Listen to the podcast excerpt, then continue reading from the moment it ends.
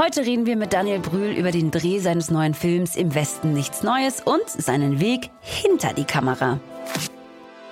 Willkommen bei der Netflix-Woche mit Hartnett Tesfay und Jörg Thaddeus. Jede Woche blicken wir hier auf neue Serien, Filme und Dokus. Auf das, worüber alle sprechen und auf Geheimtipps von Menschen, die es wissen müssen. Netflix-Woche, der Magazin-Podcast über alles, was es sich zu streamen lohnt.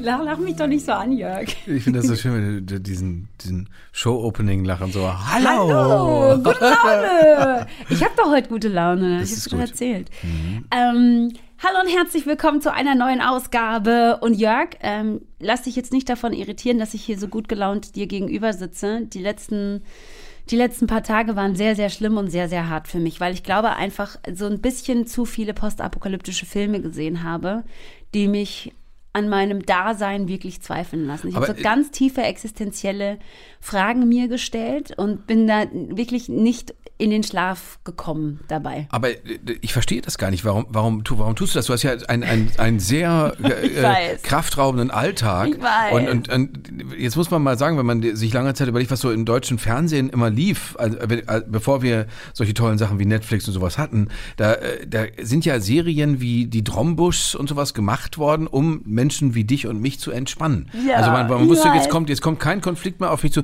Nichts, was Onkel Ludwig bei den Drombusch nicht lösen könnte. Aber und du guckst dir postapokalyptische ja, Sachen an. Ja, pass auf, ich war halt auf so, ich war, ich hatte so einen Run, ja, nachdem wir ja schon das große Privileg hatten, äh, Army of the Dead schon zu gucken, ja, dachte ich mir so, okay, cool, äh, Zombie-Apokalypse, Alright, das ist das eine. Okay, dann habe ich, ich weiß nicht warum, bin ich auf Love and Monsters gekommen. Und das ist halt auch so ein Post, äh, postapokalyptisches Szenario, in dem es darum geht, dass ein Asteroid auf die Welt zusteuert, auf die Erde zusteuert und die Menschheit das tut, was die Menschheit macht. Sie schickt eine Bombe in Richtung Asteroid, um den von seiner Laufbahn abzulenken und das glückt. Dieser, diese Bombe war aber ausgestattet mit einem nuklearen Sprengkopf. Das bedeutete, dass äh, ähm, diese Bombe explodiert ist auf dem Asteroid, den abgelenkt hat, aber das äh, nukleare oder das, äh, das, das verseuchte Material sozusagen zurück auf die Erde geregnet hat. Das wiederum hat dazu geführt, dass sämtliche Kriechtiere auf der Erde mutiert sind und du plötzlich einfach mit meterhohen Schnecken, Spinnen, äh, Skorpionen und was auch immer konfrontiert warst, so armgroßen Ameisen und so. Und diese Kriechtiere haben innerhalb eines Jahres 95 Prozent der Menschheit ausgelöscht. so. Und ähm, die fünf Prozent, die noch übrig waren, die mussten dann so unter der Erde leben. Und einer hat sich aber halt dann an die Oberfläche, an die sehr, sehr menschenfeindliche Oberfläche getraut, um nach der Liebe seines Lebens zu suchen. Und das war so das eine. Dann dachte ich schon so, oh Mann, ey, stell dir mal vor, das passiert wirklich, ne? So. Und dann aber habe ich den größten Fehler der letzten Wochen gemacht und ähm, Midnight Sky gesehen. Ja. Und Midnight Sky ist ein ganz wunderbarer Film mhm. und so bedrückend wieder ein postapokalyptisches Szenario, in dem Menschen nicht überleben. George Clooney, der auch Regie geführt hat bei dem Film, ist der, ist der einzig Überlebende, der ähm, an einem äh, Pol, äh, ich glaube am Nordpol oder am Südpol, ich weiß es gar nicht, an einem der Pole auf jeden Fall sitzt, weil nur da, doch nur also in Richtung Nordpol, in Grönland irgendwo, weil nur da die Luft noch so sauber ist, dass man als Mensch da überleben kann. Und er versucht verzweifelt, die ähm, Besatzung eines Raumschiffs, eines Forschungsschiffes aufzuklären, das zwei Jahre unterwegs war, um zu einem Jupitermond zu kommen, um den daraufhin zu prüfen, ob die Menschen da überleben können. Und sie sind auf dem Weg zurück und haben keine Ahnung, was auf der Erde passiert ist. Und da saß ich nun und ich sag mal so, es geht nur so halb gut aus alles, ja. Und dachte dann wirklich über so Apokalypsen nach und so apokalyptische Szenarien und dachte, wir werden es einfach nicht schaffen als Menschen. Wir werden es nicht schaffen. Und ich glaube, ich werde es nicht schaffen. Ich habe das ja letzte Woche schon gesagt, mit, mit, ähm, als wir mit Matthias gesprochen haben, dass ich nicht glaube, dass ich so eine, so eine, so eine Apokalypse überleben würde. Ja, aber womöglich steht die ja auch gar nicht unbedingt bevor. Also das, äh, äh, äh Nein, äh, aber wenn du diese Filme gesehen glaubst du, dass die unmittelbar bevorstehen? Ja, aber ich frage mich immer, warum, äh, also ich verstehe das von Anfang bis Ende. Äh, natürlich verstehe ich, warum man apokalyptische Szenarien entwickelt. Da kann man klug drüber reden, dann kann man Feuilleton-Artikel darüber schreiben. Ich verstehe aber den anderen Ansatz besser, seit ich mal im Krankenhaus war und, und, und leider Gottes einen sehr blutrünstigen Thriller als Buch mitgenommen hatte und so rappelig war vor der Operation am nächsten Tag Und da habe ich mir eigentlich vorgenommen, ich möchte das Buch schreiben, dass jeder, der operiert wird, gut mitnehmen kann, dass ihn auf der einen Seite oder sie ablenkt in der Nacht vor der Operation, aber auf so eine wohltuende Weise. Das heißt, wenn du jetzt dann zu diesem Buch greifen würdest, muss ja nicht so was Schlimmes wie eine Operation sein, könnte was anderes sein, was dich rappelig macht, dann nimmst du das Buch und, denk, und, und du, du, du, du schwappst so davon. Das, das fände ich toll. Oder Fernseh gucken, Hardnet, um dich vor sowas zu bewahren. Ich gucke äh, Fernsehen wie ein, ein, ein äh, äh, ja, wie, wie, soll man sagen, wie, wie so ein ganz streberhafter Nachhilfeschüler. Du, ich habe dir schon mal gesagt, Netflix kann man auch nutzen, äh, um, um, Spanisch zu lernen. Um Spanisch zu lernen. Ich gucke guck die ganze Zeit El, ich guck die ganze Zeit El Chapo, oh Mann, die gute alte Drogenkriminalität. Äh, äh, natürlich ein bisschen Grausamkeit, aber was mich hauptsächlich interessiert, ist, wie, wie wird da geredet? Wie viel kann ich verstehen? Das ist erbärmlich wenig, aber ich liebe das. Diesen, ich höre die ganze Zeit diesen Sound. Jetzt habe ich auch schon Bock gehabt, mir Burritos zu machen, weil das ja alles in Mexiko spielt. Und dann kommt immer diese, ich spreche das dann auch mit. Ich sitze vor meinem Computer und sage Patron, weil, weil so wird er die ganze Zeit angesprochen. Oder, und dann höre ich einzelne Formulierungen und sage, oh, das ist aber falsch. Das ist aber falsch. Schreibe ich mir auf, zum Beispiel, weil er immer, weil, weil, äh, weil, weil ähm, Guzman, also El Chapo, ja. zu, zu, gibt Anweisungen an seine Leute und sagt dann Estamos. Und dann äh, äh denke ich, wieso Estamos? Das heißt, das heißt doch gar nicht verstanden. Dann sofort zu meiner Spanischlehrerin gegangen und gesagt, hier, wieso sagt er Estamos? Hat sie mir alles erklärt. Und das heißt, man lernt und lernt und lernt nichts mit Apokalypse. In Drogenhandel werde ich nicht verwickelt werden. Sie werden mich wow. nicht, sie werden mich nicht äh, foltern, weil ich habe damit nichts zu tun. Aber ich werde nach Mexiko fahren, ich werde mir vorher Burritos zubereiten, ich werde mir Fajitas grillen und das alles geht von, das alles geht von meinem Fernsehkonsum aus. Und wir werden heute mit einem Gast sprechen, der hat das alles nicht nötig, mhm. äh, hat nicht, weil der kann sowieso schon ähm, fantastisch Spanisch sprechen von, von Haus aus wegen seiner Frau Mama Daniel César Martin Brühl González der Mann ist so unglaublich busy, ähm, dass wir es überhaupt nicht glauben können, dass er bei uns sein wird. Daniel Brühl ist nämlich nicht nur ein vielbeschäftigter Schauspieler, sondern aktuell vor allen Dingen auch als Produzent und ähm, Regisseur am Wirken. Er hat Regie geführt bei Nebenan und spielt da auch gleich die Hauptrolle. Und ganz, ganz aktuell ist er als einer der Produzenten von einer der größten, wenn nicht sogar der größten deutschsprachigen Produktionen, nämlich im Westen nichts Neues am Start und spielt da auch eine kleine Rolle. Und wie gesagt, jetzt ist er bei uns. Hallo Daniel Brühl.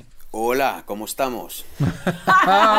Sonja, wenn du, muy jetzt, bien, muy bien. wenn du jetzt nicht stilgerecht antwortest, gibt es Ärger. Du Hab hast das gelernt. Ja, okay, gut. Äh, das ist, das ist wirklich toll. Das ist sehr beneidenswert, Daniel, wenn man das von Haus aus kann. Äh, bei, unserer, bei unserem kleinen Konflikt, äh, den Hartnett und ich hier inszeniert haben zwischen Eskapismus, ich fliehe mich in eine, ich flüchte in eine andere Welt und, und lass, lass mich da irgendwie umkuscheln, oder aber ich setze mich den Realitäten aus, den gruseligen Gedankenspielen, den postapokalyptischen Film. Wo, wo stehst du da als Künstler selbst? Ähm, Im Moment kann ich mit Dystopie und ähm, Postapokalypse äh, gerade nichts anfangen, sondern dann doch eher der Eskapismus. Aber ich habe jetzt seit einigen Wochen mit einem Freund und äh, Kollegen, muss man sagen, äh, von mir beschlossen, äh, einmal wöchentlich einen Horrorfilm anzuschauen. weil ähm, bei diesem Kollegen und Freund handelt es sich um äh, Daniel Kehlmann und wir haben äh, zusammen ja einen Film gemacht äh, er war ja so nett, äh, äh, ein, ein Drehbuch zu meiner Idee zu verfassen und das hat uns so gut gefallen, dass wir ähm, gerne nochmal was zusammen machen würden. Und mir schwebt da so eine Geistergeschichte vor. Das ist noch zu früh, um da konkret drüber zu reden. Aber um uns zu inspirieren, treffen wir uns dann immer einmal wöchentlich bei ihm auf dem Sofa und schauen uns dann äh, Horrorfilme an. Und ähm, das macht mir großen Spaß, weil das kann man mit vielen Leuten nicht. In meinem Umfeld will sich das keiner anschauen, aber äh, mit ihm geht das gut. Genau, so hart und verstörend die auch sein mögen, geht es mir danach doch trotzdem besser, als wenn ich jetzt gerade in dieser Situation ähm, was Dystopisches oder Apokalyptisches anschauen würde. Aber das, das, das, ist, das ist interessant, wenn du das so sagst, Daniel. Äh, der, der war so nett und hat da etwas äh, für mich geschrieben. Das äh, ist, Daniel Kehlmann ist ja einer der herausragenden Literaten, die die deutsche Sprache im Moment hat. Wie, wie schwer ist denn das Ihnen? Also habt ihr dann einfach tatsächlich das so ganz formlos unter Freunden gelöst, dass du gesagt hast, ich möchte gerne den Film machen, der, der, also ich wusste nicht, weiß nicht, ob ihr damals schon wusstet, dass der nebenan heißen wird. Ähm, Daniel, siehst du dich in der Lage, da was für mich zu schreiben? Ist das so formlos gewesen oder war das schon etwas, na, wie soll man sagen, zelebrierter, etwas äh, mehr wie ein Projekt, wie wir müssen endlich mal zusammenarbeiten, wir haben das bisher immer versäumt? Um ganz ehrlich zu sein, ich habe mich total eingeschissen. ähm, weil. Äh, Endlich Feuilleton-Sprache. Jawohl. Genau, weil Daniel Kehlmann, nur wie man sich denken kann, ein sehr, sehr kluger Kopf ist. Das heißt, ich dachte, oh Gott, es, es wird ja ganz schrecklich, wenn der mir die Idee um die Ohren pfeift äh, und sagt, äh, ist das dein Ernst? Soll das die Idee sein? Das ist ja gar nichts. Ähm, das heißt, ich ähm, habe mir da lange Zeit gelassen, bevor ich ihn, äh, da auf ihn zuging. Wir haben uns dann aber ähm, doch relativ locker auf ein Café getroffen, als die Cafés noch geöffnet waren. Ich habe da so eine Idee unter Nachbarn und das, ähm, das soll eine dunkle Komödie werden. Da wird das Leben von so einem eitlen Schauspieler auseinandergefaltet, von äh, so einem Nachbarn aus dem Osten und ich wusste schon, ich ahnte schon, dass das etwas sein könnte, mit dem er was anfangen kann. Und so war es dann auch. Also das Schöne an Daniel ist, dass er ähm, sehr begeisterungsfähig ist und sofort anbeißt, wenn ihm etwas gefällt. Und dann ist das ein fleißiger und schneller Mann. Mhm. Äh, also nach ein paar Wochen hatten wir die erste Fassung. Oha. Mein äh, Partner, der Produzent Malte Grunert, mit dem wir das ja dann auch gemacht haben, war auch völlig baff, weil der ist das gewöhnt von Drehbuchautoren, dass die so, ja, ja, ich bin noch dran, ja, ja. Ähm, ich schicke euch mal so eine halbe Szene nach ein paar Monaten. Und ähm, Daniel kam dann wirklich mit, mit, einer, mit einer wahnsinnig guten ersten Fassung äh, nach, ein, nach ein paar Wochen. Und dann saßen wir da über Monate und haben es ständig verfeinert. Ähm, es war schön festzustellen, dass ich nicht ganz doof bin. Also ich war ein guter Sparringspartner für ihn. Ich habe ihn dann immer wieder mit Ideen gefüttert oder genau und dann hat er immer gesagt, nee, das Mist, nee, langweilig, nee, das ist, oh, das ist gut, das ist gut. Äh, und dann in einem Affentempo daraus wieder eine, eine ganz tolle Szene entwickelt hat. Das hat großen Spaß gemacht. Ich glaube, das war die erfüllendste Erfahrung, die ich beruflich je hatte, dass ich da endlich mal meine eigene Geschichte erzählen durfte und ähm, diesen ganzen Prozess vom Drehbuchschreiben bis zum Schnitt mal mitverfolgen konnte und nicht ausgeschlossen war, mhm. wie man das ja sonst ist als Darsteller. Jetzt ähm, müssen wir noch mal ganz kurz erklären, äh, äh, Daniel, es geht in diesem Film nebenan tatsächlich, du hast es gerade gesagt, um, ein, um einen Schauspieler, der in einem, äh, in, in, in, wahrscheinlich im, in einem Szenebezirk in Berlin, im Prenzlauer Berg wohnt, äh, trifft einen Mann, äh, dargestellt von Peter Kurt, der sein, äh, der sich zuerst als sein, sein Fan ausgibt. Das ist, das ist die Grundsituation und, und, und warum ist das, ist das spannend? Ich fand das bemerkenswert, dass du gerade gesagt hast, Daniel Kehmann geht auch danach langweilig oder nicht langweilig? Also was ist das, was, was ist das für eine Spannung, die sich zwischen den beiden Männern aufbaut, ohne dass du uns jetzt schon zu viel verrätst? Denn äh, ab Mitte Juli ist das Ganze ja auch im Kino zu sehen. Also was ist das Spannende? Naja, also das Thema, äh, äh, was allem voranstand, als ich die Idee hatte, war Gentrifizierung. Das heißt, ich wollte zwei Männer aufeinandertreffen lassen, wie in einem Duell in einer, in einer, in einer Bar, in einer Kneipe ähm, die unterschiedlicher nicht sein könnten. In dem Film ist der Bruno der Nachbar aus dem Osten. Ich bin ein Zugezogener aus Köln, der schon eine ganze Zeit lang in Berlin lebt. Und ähm, es geht äh, darum dann, dass mein Nachbar, ohne dass ich es weiß, schon eine geraume Zeit lang beobachtet und äh, sehr vieles über mich weiß. Auch Dinge weiß, die ich nicht weiß der nimmt dann sukzessive diesen im Saft stehenden, eitlen, erfolgreichen Mann auseinander. Und dass jemand so viel über einen weiß und einem auch erbarmungslos die Wahrheit ins Gesicht sagt, äh, jemand, den man gar nicht gut kennt, das fand ich äh, per se schon mal spannend. Ursprünglich wollte ich die Geschichte ja in Spanien machen. In Barcelona kam mir die Idee. Ich bin sehr froh aber, dass ich das übersetzt habe nach Berlin, weil es äh, dadurch noch persönlicher wurde und äh, zwingender. Wow, was, also ich meine, was für ein großes, großes Kompliment an diesen Film von dir.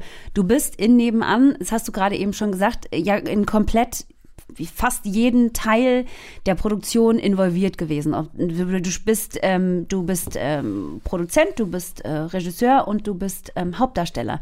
Wie war denn diese Mehrfachbelastung für dich? Also gab es denn dann irgendwann so einen Moment, wo du gesagt hast, so, oh, das ist jetzt vielleicht auch ein bisschen viel Verantwortung auf einmal? Oder ging das einfach, hat dich das wirklich so von, von Beginn an bis zum Schluss so glücklich gemacht, dass du da so durchgesegelt bist? Ja, genau so war es. Das hat mich beseelt. Also äh, meine Frau, die ja Psychologin ist äh, und mich sehr gut kennt äh, und meine Frustrationen und äh, Depressionen kennt, auch was den Beruf angeht, hat gesagt, ich habe dich noch nie so erschöpft, aber auch noch nie so glücklich äh, gesehen. Und genau so war es. Ne? Es äh, war natürlich schon anstrengend, zumal uns ja auch äh, die Pandemie eiskalt, die erste Welle, gerade in diesen ersten Wochen dann erwischt hat. Also es sah auch ein paar Tage danach aus, als ob wir das vielleicht gar nicht machen könnten. Das war also auch alles andere als, als einfach. Ähm, aber mich hat das kreativ total äh, äh erfüllt. Und auch die Angst, die ich hatte, äh, vor allen Dingen was das Regieführen und gleichzeitig Spielen angeht, ähm, ging dann erstaunlicherweise auch total gut. Also diese Angst beim Spielen nicht wirklich in der Szene zu sein und zum Beispiel meinen Partner schon als Regisseur zu beobachten und zu beurteilen, ähm, ergab sich gar nicht. Mhm. Ähm, das liegt an der Kunst von Peter Kurt, dem fantastischen Schauspieler. Und das liegt aber auch an den tollen Dialogen von Daniel Kehlmann, muss man sagen, dass man immer wirklich in der Situation blieb. Und damit man auch in der Situation blieb, haben wir dann gesagt, habe ich gesagt, lass uns immer ein paar Takes hintereinander drehen und die Spannung nicht auflösen, sondern ich gehe dann nach vier oder fünf Takes erst zurück ins Regiezelt und gucke mir das von außen an. Und wenn nötig, äh, wurde es natürlich wiederholt, äh, aber man hat versucht, äh, die Spielfreude und die Spannung möglichst lange zu halten. Jetzt haben wir schon darüber gesprochen, ähm, wie, wie du dich ja gerade auch in deiner mh, hm, vielleicht Selbstwahrnehmung irgendwie veränderst, hin äh, von der Arbeit vor der Kamera zu der hinter der Kamera gehst. Ähm, was ist das für ein Prozess und für dich und ähm, macht der dir mehr Spaß unter Umständen, also dieser Job hinter der Kamera? Weil wenn du jetzt gesagt hast, dass dich ein Projekt noch nie so erfüllt hat, ähm, ist Schauspielern für dich vielleicht so ein bisschen überbewertet in der Zwischenzeit? Nee, das würde ich so nicht sagen. Ähm, ich habe das ganz pragmatisch gesehen. Ähm, ich dachte mir, wenn das jetzt, wenn das jetzt an die Wand fährt, wenn das ein traumatisches Erlebnis wird für mich, dann lasse ich es. Ähm, ich wollte aber unbedingt einmal die Erfahrung gemacht haben.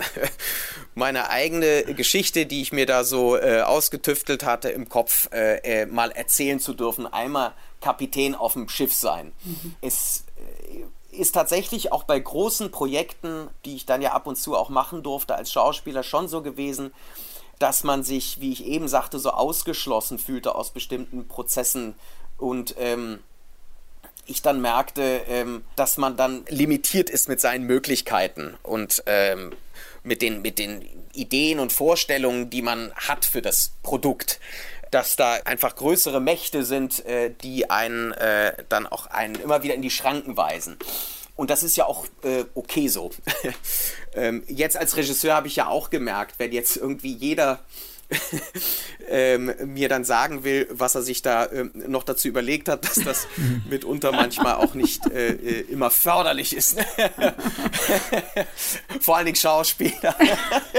Aber ähm, da das jetzt, wie gesagt, eine wirklich sehr fruchtbare und tolle Erfahrung war, habe ich jetzt gesagt, okay, nee, ich könnte mir das schon äh, vorstellen. Allerdings will ich mich auch beim nächsten Mal nicht äh, verheben. Also ich will, dass das in einer bestimmten Größenordnung stattfindet, die ich mir zutraue. Ähm, ich will, dass es auch wieder eine Geschichte ist, über die ich was zu erzählen habe, etwas mit einem persönlichen Bezug. Denn ähm, äh, bestimmte andere Sachen könnte ich gar nicht realisieren. Ich bin kein ausgebildeter Regisseur, das könnte ich mir nicht zutrauen. Deshalb habe ich auch eine, eine Hochachtung vor, vor Regisseuren, die äh, riesige Projekte äh, äh, stemmen und äh, in der Lage sind, diese, diese riesigen Apparate in den Griff zu kriegen äh, und auch mit diesem Druck umgehen können. Also das wird wieder was kleineres äh, sein. Vielleicht gehe ich mal aus der Kneipe raus. Vielleicht mhm. sind es mal nicht nur zwei Schauspieler, vielleicht noch ein paar mehr. Aber ähm, äh, genau, es sollte wieder was äh, Persönliches sein und etwas, wo ich was zu zu, zu sagen habe. Reden wir mal, äh, Daniel, über ein sehr, sehr aufwendiges äh, Projekt tatsächlich, weil du gerade gesagt hast, äh, so, so eine große Sache ist eins der, ich glaube, eine der aufwendigsten Netflix-Produktionen, die es äh, bisher gegeben hat. Und zwar geht es da um eine erneute Verfilmung äh, von dem Erfolgsroman im, von Erich Maria Remarque aus dem Jahr 1928, Im Westen nichts Neues.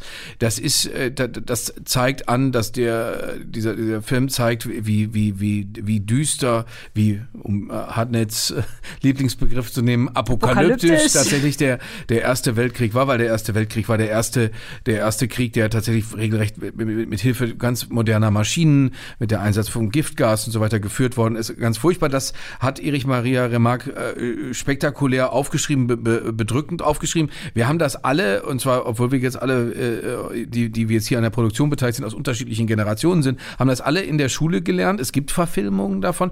Äh, warum findest du, der du auch äh, äh, mitproduzierst, findest du das sinnvoll und richtig, dass es im Westen nichts Neues nochmal neu gibt? Na, das ist, äh, wie ihr schon sagtet, ein, ein Klassiker, äh, auch ein zeitloser. Ähm, ich äh, wusste das gar nicht, aber mir wurde gesagt, das ist der, der meistgelesene deutsche Roman. Äh, mhm weltweit, das, äh, das war mir so äh, auch nicht klar. Ähm, das jetzt aus Deutschland heraus aber nochmal zu erzählen mit dem ähm, wunderbaren Regisseur äh, Edward Berger und äh, mit einer äh, Adaption einer Fassung, die Malte und mich gleich begeistert äh, hatte, als wir sie lasen, auf Englisch, dann jetzt wieder rückübersetzt auf Deutsch, dachten wir, ähm, dass das ja wichtig und, und gut sei. Ähm, das nochmal neu zu verfilmen. Und sehr ambitioniert, äh, tatsächlich sehr groß. Also wenn man jetzt von Projekten spricht, die ich mir nicht zutrauen würde als Regisseur, da braucht es dann jemanden wie äh, Edward Berger. Und ähm, ich bin ja auch in, mit einer kleinen Rolle dabei. Ihr könnt mich jetzt gerade nicht sehen. Ich habe da so einen Schnauzbart, muss ich mir hier auf der Straße in Berlin gefallen lassen, dass das jetzt so eine Corona-Midlife-Crisis ist und ich jetzt so einen Hipster-Schnäuzer habe und muss dann immer gleich erklären, nee, nee, ich drehe gerade in Prag, im Westen nichts Neues. Ähm, und spiele den Erzberger, der eigentlich gar nicht im Roman vorkommt. Das ist dann ein dramaturgischer Kunstgriff äh, im, im, in der zweiten Hälfte oder letzten Drittel des Films, der dann die Friedensverhandlungen ähm, äh, vorangetrieben hat, auf den ja auch die Dolchstoßlegende zurückgeht. Und da gibt es dann also quasi eine Parallelmontage zwischen äh, äh, Erzberger und den, und den Franzosen und den Friedensverhandlungen in dem äh, Zug in Frankreich und den Jungs an der Front. Ähm, und mich freut das total, also auch, dass ich äh, neben dem, dass ich das co-produziere, auch als Darsteller dabei sein darf. Ich bin sehr gespannt auf den Film, weil ähm, du hast das eben so klein geredet, ne? Aber mal ganz kurz, das ist, ähm, glaube die bisher größte deutschsprachige Produktion mit einem verhältnismäßig großen Budget, natürlich jetzt kein Hollywood-Budget, aber das ist für eine deutschsprachige Produktion schon sehr viel, was da in die Hand genommen wird. Und ich glaube, es ist doch schon sowas wie ein kleiner Blockbuster, fast würde ich sagen, auch wenn man das Wort jetzt in dem Zusammenhang vielleicht nicht unbedingt benutzen würde. Ich habe äh, ein Interview neulich, ähm, ich habe in einem Interview von dir gesehen, dass, dass es so eine Sache gibt, die du nie machen würdest. Und da musste ich sehr lachen, weil du das sehr lustig beschrieben hast. Und zwar hast du gesagt, du, es gibt so ähm, eine bestimmte Sorte deutsche und da hast du, ich, wenn mich nicht alles täuscht, auch wirklich diese Anführungszeichen in die Luft gemacht. Deutsche Komödie, in der du nie mitspielen würdest. Wo würdest du denn ähm, äh, mal wahnsinnig gerne mitspielen, wenn man jetzt mal die deutsche Komödie rausnimmt? Da gibt es natürlich auch sehr gute, ne? Aber ich, ich glaube, du weißt, was ich meine. Du, nee, du weißt ja, was ich meine, ne? Also. ja. Nee, das ist immer wieder erstaunlich, wie, wie unterschiedlich Humor sein kann. Also ich ähm, bin da wirklich immer äh, verblüfft darüber. Und äh, will das ja auch nicht so madig machen, aber es ist, es ist tatsächlich schwer, weil ich, äh, ich würde mich selber einfach jetzt mal äh, selbstbewusst schon als lustig äh, bezeichnen und ähm, es, äh, es und mir schwebt auch vor, mal wieder was in diese äh, Richtung zu machen. Und da braucht es dann wieder zum Beispiel so jemanden wie Kehlmann, der dann als, als, äh, äh als Österreicher dann seinen Sinn für Humor mhm. äh, spielen lässt und ähm, genau, plötzlich wird es dann für mich lustig.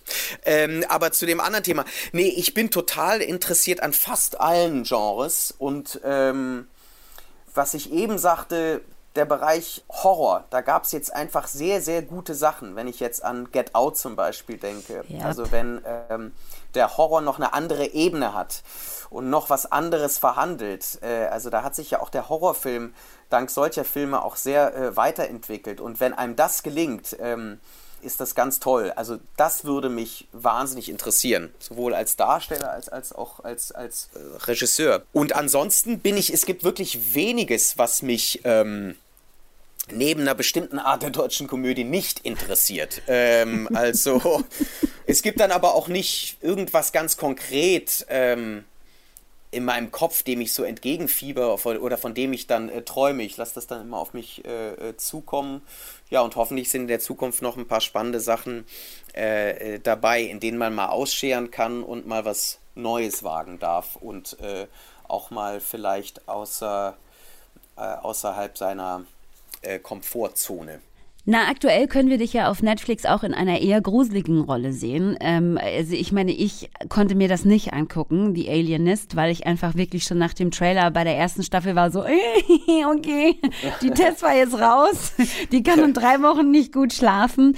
Ähm, äh, die Alienist auf Deutsch, die Einkreisung, da spielst du den Laszlo Kreisler. Äh, auch sehr erfolgreich jetzt in der zweiten Staffel, ja gerade, glaube ich, ähm, Ende letzten Jahres auf Netflix angelaufen. Ähm, wird das weitergehen und, und was magst du an, an diesem durchaus eigenwilligen Typ Laszlo Kreisler, Dr. Laszlo Kreisler eigentlich am liebsten? Och, das war ein großer äh, Spaß, weil äh, auch da, also ich ähm, habe mich schon immer für das Düstere interessiert und ähm, und für den Grusel schon als Kind und Jugendlicher, ob das jetzt Edgar Allan Poe oder äh, ich weiß nicht was war, äh, auch diese diese Zeit, in der das spielt, hat mich ähm, schon immer fasziniert. Und ich fand in diesen Romanvorlagen das ganz ähm, äh, faszinierend, wie da ähm, eine, eine gruselige, dunkle ähm, Krimi-Geschichte, ein, ein Thriller äh, verbunden wird, auch mit einer Geschichts-, mit einer unterhaltsamen Geschichtsstunde über die Zeit, über New York und über auch die Wissenschaften, um die es da ging, die ja sehr jung waren, sehr jungfräulich. Also auch äh, die Psychologie. Mhm. Ich spiele ja da einen Psychologen. Ich glaube, äh, das war ja nur ein paar Jahre davor, äh, äh, wurde ja die erste psychotherapeutische Praxis, ich glaube in Leipzig oder wo das war, ähm, geöffnet. Ähm, das war ja alles noch totale Pionierarbeit und einen Psychologen äh, äh, zu spielen, der sich vor allen Dingen um traumatisierte Kinder kümmert und sich mit dem Bösen und der Gewalt äh, auseinandersetzt, äh, fand ich äh, hochspannend. Und ich äh, mochte dann auch die, diese Konstellation ganz gerne, diese junge, taffe, äh, emanzipierte Frau, die sich dann in diesem sehr machistischen, ähm, frauenfeindlichen äh, Polizeidepartment da in New York durchsetzen musste und dem äh, äh, genau sehr leidenschaftlichen äh, Journalisten äh, äh, John Moore, ähm, gespielt von Luke Evans. Das fand ich ein, ein, ein schönes Dreieck, schöne Figuren und äh, ja, habe da einfach gerne viel Zeit mit verbracht. Das hat auch unsere Beziehung hier beflügelt, ähm, weil meine Frau ja mich da ganz toll beraten hat, mich auch mit interessanten äh, Leuten zusammengebracht hat, wahnsinnig viel Zeug zum Lesen gegeben hat, zu viel.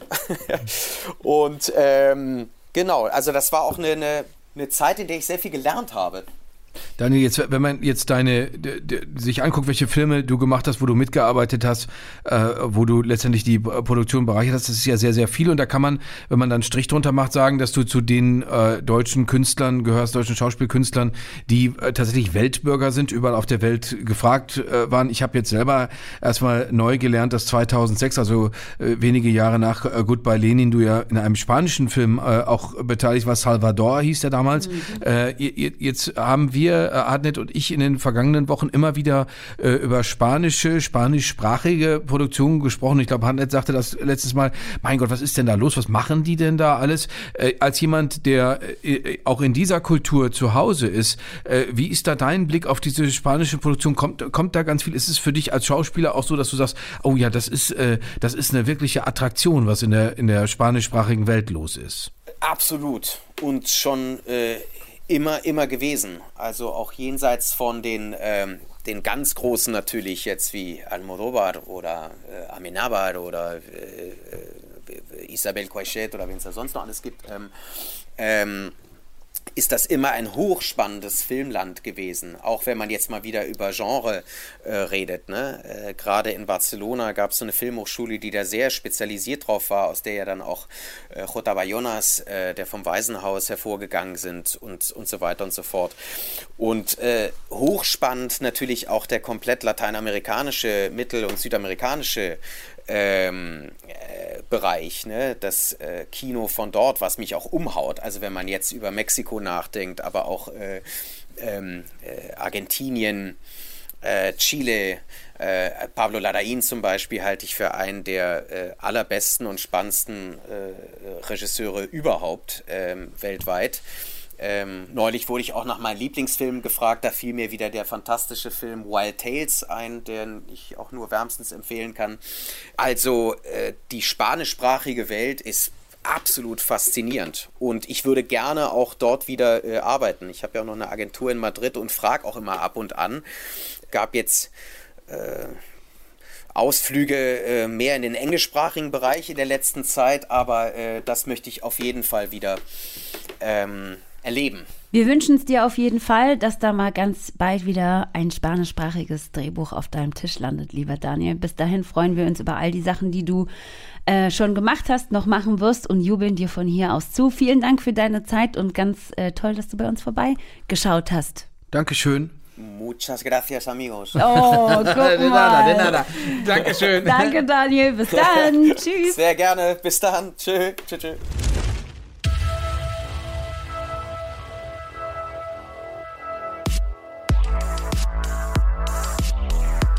Was für ein toller Mann, dieser Daniel Brühl. Wir, wir, wir können es doch mal zusammenfassen. Also nebenan wird ins Kino kommen mit ja. ihm. Die Einkreisung ist bereits zu sehen. Staffel 1 und 2. Äh, Staffel 1 und 2, zu gruselig für deinen Geschmack. Ja. Aber toll gruselig, wer, wer Kostüm mag, er hat es gerade selbst gesagt, wer diese Zeit mag, wer äh, Forensik mag, wer Psycho mag. Äh, und Psychoanalyse mag. Ist alles, alles richtig toll drin. Also äh, und ein toller Mann. Ihr werdet ihn natürlich auch, mal gucken wann, wahrscheinlich nächstes Jahr irgendwann als Produzenten und auch in einer kleinen Rolle in Im Westen nichts Neues sehen und erleben dürfen. Der wird dann auch hier zu sehen sein. So, Leute, wir kommen so langsam äh, auf die Zielgeraden dieser äh, heutigen Ausgabe und haben wie immer noch einen Geheimtipp. Nicht von uns beiden, sondern in dieser Woche von Stefanie Luxert. Stefanie Luxert ist Journalistin, Autorin und Chefredakteurin des Online-Magazins OM. Dazu gibt es auch einen Podcast, der hört auf den Namen Endlich Om. Und rate mal, wer da bald zu Gast sein wird. Rate, rate, rate. Äh, du musst nicht raten, Emily ich werde da bald zu Gast sein. Und äh, Stefanie Luxert ist aber jetzt erstmal bei uns und erzählt uns, was sie gerade schaut. Aktuell brauche ich abends, wenn ich das Wichtigste für meinen Job irgendwie geschafft habe und die Kinder endlich friedlich schnarchen, Serien und Filme, die mich wie auf Wattebäuschen betten. Inhaltlich bitte nicht zu komplex und bitte keine großen Dramen. Ich glaube, man nennt das Comfort Binge. Und dabei wird geschaut, was man kennt und dann kann man sich in diesem Bekannten wie in eine kuschelige Decke einmuckeln.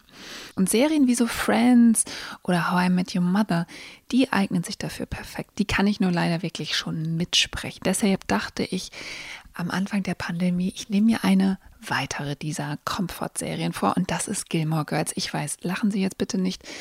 Ich bin damit ungefähr zehn Jahre zu spät, aber diese Serie passt wirklich perfekt in die Pandemie. Man kann sich abends einfach darauf freuen, dass man der alleinerziehenden Mutter Lorelei und ihrer Tochter Rory bei wirklich überschaubaren, in Anführungszeichen, Problemen zuschauen kann. Es geht meistens um die Liebe und leicht lösbare Probleme. In diesem kleinen, hübschen Ort namens Stars Hollow. Und so richtig viel passiert da nicht. Lorelei arbeitet sich an ihren reichen, konservativen Eltern ab. Rory trifft ihre ersten Lieben. Luke's Diner ist immer geöffnet. Überhaupt wird wahnsinnig viel gegessen und man muss aufpassen, dass man sich selbst nicht permanent irgendwas in den Mund steckt und genauso viel Kaffee trinkt wie die Hauptdarsteller. Dann gibt es wahnsinnig viele schöne große Häuser, die irgendwie jeder so zu besitzen scheint. Und Kirk, ja, Kirk hat in jeder Folge eine neue lustige Jobidee. Und irgendwie erscheint dieser Ort wie das Paradies aller, die gerade die Sehnsucht nach weniger Großstadt, mehr Gemeinschaft, Planbarkeit und Ruhe packt. So geht's mir auf jeden Fall auch. Ich habe das Gefühl, dass sie in diesem Tipp, also dass Stefanie Lux hat in diesem Tipp ausschließlich mit mir gesprochen hat und gesagt hat, Hartnett, hör auf, diese ganzen Filme über das Leben nach der Apokalypse zu gucken. Es tut dir nicht gut mach mal ein bisschen was Softes, Gilmore Girls. Ich werde mir das zu Herzen nehmen, auf jeden Fall. Die, äh, ich kann es immer wieder nur sagen, die Ambition ist die gleiche. Äh, also ich würde jetzt natürlich nicht Gilmore Girls angucken, aber wenn man einen guten Kriegsfilm sieht, äh, ist auch das alles erfüllt, weil genau was Stefanie Lux hat sich wünscht, es gibt einen klaren Feind. Ich gucke Kriegsfilme, wo es meistens gegen Nazis geht, das finde ich eine gute Sache. Also das heißt, wie, wie man sich zerstreut, ist ja im Prinzip egal, aber die Ambition ist die gleiche, man möchte so ein bisschen träumen. Wie ihr euch zerstreut, könnt ihr uns gerne in einer E-Mail mitteilen. Ich, wir sind sehr gespannt. Ähm, an kontakt.netflixwoche.de geht das Ganze. Und wenn ihr eh schon am äh, Rechner seid oder am Handy tippt, dann könnt ihr uns auch einfach ein Abo dalassen, damit ihr keine weitere Folge der Netflix-Woche verpasst, Leute. Und was ich wahnsinnig gerne mache, ist den Abspann sprechen. Netflix-Woche ist eine Produktion von Netflix und ACB Stories. Redaktion hat Julius Wustmann, die Produktion überwacht Isabel Wob. Die Titelmusik ist von Azad John. Wir sind Hartnett Tesfa und Jörg Tadeus und freuen uns auf nächste Woche. Bis dann. Ciao. Tschüss.